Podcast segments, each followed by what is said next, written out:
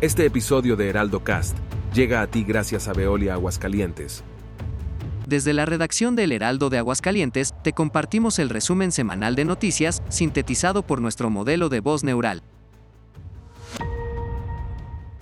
Trabajaron a marchas forzadas servicios públicos municipales.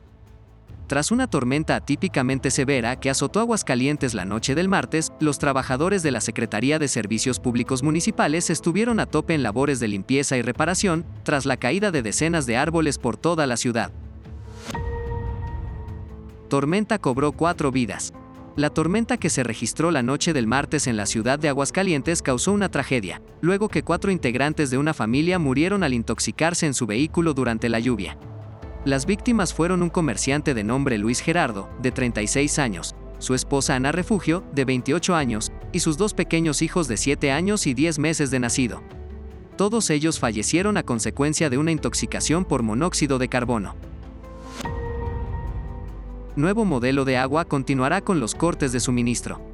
El alcalde de Aguascalientes, Leo Montañez, afirmó que, una vez que el modelo integral de aguas comience sus operaciones, continuarán los cortes de líquido para aquellos usuarios que no abonen al servicio.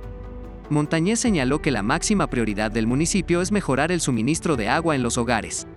Insistió en que la meta no es convertir el servicio en una fuente de ingresos, sino garantizar la provisión de agua como un derecho humano esencial. No obstante, subrayó que no será gratuito, dado los costos involucrados en la extracción, operación, electricidad, bombas y rehabilitación de tuberías. Dicta un juez suspensión definitiva en Villa Portia.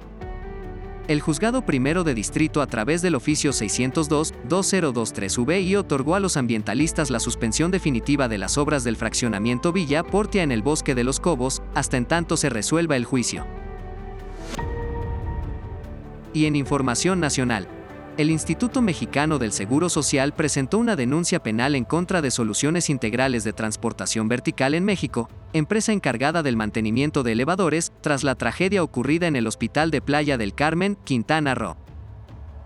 Estas y otras noticias están disponibles en heraldo.mx y en nuestra edición impresa. Recuerda que también estamos en Facebook, Twitter, Instagram, YouTube, TikTok, así como en nuestras apps para iPhone y Android. Este podcast lo encuentras en tu plataforma de audio favorita.